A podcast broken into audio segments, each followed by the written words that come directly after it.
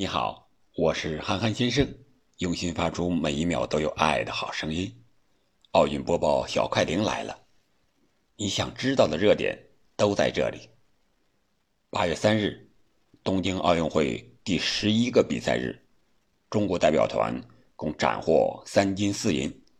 在跳水赛场，男子单人三米跳板决赛中，中国队包揽冠亚军，谢思义位列第一，获得金牌。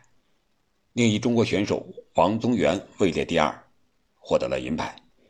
在体操赛场上，男子双杠决赛，中国选手邹敬园获得金牌；而在女子平衡木决赛中，中国代表团依旧包揽了金银牌，其中管晨晨喜获金牌。这位刚出道即巅峰的小将非常厉害。另一位中国选手。唐西静获得银牌。在皮划艇赛上，中国组合刘浩和郑鹏飞在皮划艇净水男子一千米双人划艇决赛中，以三分二十五秒一九八的成绩摘得一枚银牌。中国皮划艇队时隔十三年再获奥运奖牌。田径赛场，女子链球决赛中，中国选手王峥。凭借着最后一投七十七点零三米，个人赛季最好成绩，摘得一枚银牌。奥运会女子八百米决赛中，王春雨以一分五十七秒零零跑出了个人最好成绩，最终名列第五。中国人，在田径赛场表现越来越好，值得期待。目前，中国代表团以三十二金、二十一银、十六铜的成绩。继续高居金牌榜榜首的位置，美国队以二十四金、二十八银、二十一铜排在次席。值得一提的是，在美国最擅长的田径项目上，连续五天的时间，他们仅收获了两枚金牌。如果是按照这样的形势发展下去的话，想要后程发力超过中国，应该是非常困难。东道主日本队十九金六银。十一铜位居第三。日本在连续三天没有金牌收入之后，在奥运会第十一日拿到了两枚金牌，目前是十九金，其中金牌数已经落后我们多达十三枚之多。在当日的其他比赛中，男篮四分之一决赛迎来焦点之战，美国队九十五比八十一击败西班牙队。赛后，四十一岁的保罗·加索尔和三十六岁的马克·加索尔兄弟均表示将从国家队退役，西班牙黄金一代就此落幕。在男足半决赛争夺中，西班牙队通过加时赛一比零击败日本队，皇家马德里球星阿森西奥打进制胜球。巴西点球四比一击败墨西哥，获得决赛资格。西班牙将与巴西队争夺冠军。在八月四日，东京奥运会将迎来第十二个比赛日。这一天将产生十七枚金牌。中国代表团夺金点不是很多，最有可能夺得金牌的是女子十公里马拉松游泳。中国选手新星出战。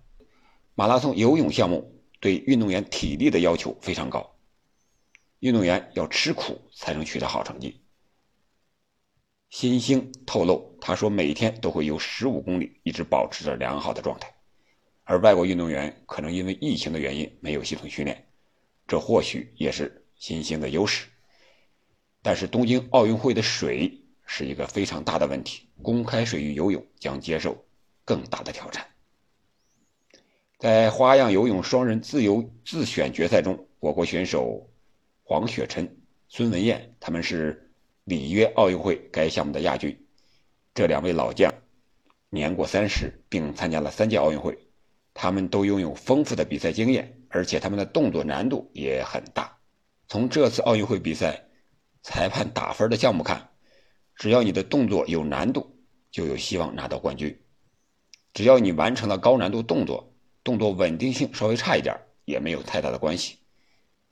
比如说董栋。丢掉了男子蹦床冠军，就是他的动作难度有些低。焦若腾在自由体操只拿到季军，也是因为难度系数比较低。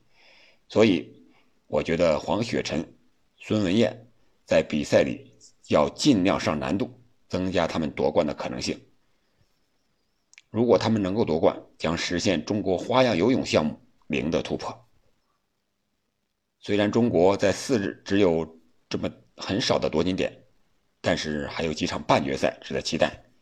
乒乓球男女团体的半决赛，我们的选手都将出战，分别迎战韩国和德国队。如果晋级，就可以挺进决赛。这也是我们为八月五日中国运动员夺金的一个预热。另外，在一百一十米栏男子一百一十米栏的半决赛中，中国选手谢文俊将出战。在女篮比赛里，中国将对阵塞尔维亚。中国拿下对手就可以挺进四强。中国的三大球女足、女排小组均被淘汰，现在只有女篮一颗独苗。女篮在东京奥运会的表现还是非常不错的，非常有望挺进四强。在拳击项目上将决出四枚金牌，女子六十九公斤级的古红已经杀入半决赛，将锁定一枚奖牌。半决赛，古红的对手将是美国的琼斯。这两人实力差不多，谁晋级都正常，这就是看谁的心态更平和了。古红没有任何压力，希望他能发挥出更高的水平。简单总结一下，在八月四日，中国夺金点很少，可能会颗粒无收，但以中国代表团本次奥运会的整体表现看，可能有意外之喜。其中，新兴的女子马拉松游泳比赛。夺金的可能性最大。新的一天又开始了，祝您工作愉快，生活顺利，一天好心情。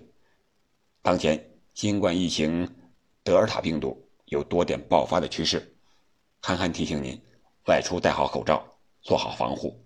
我们下期见。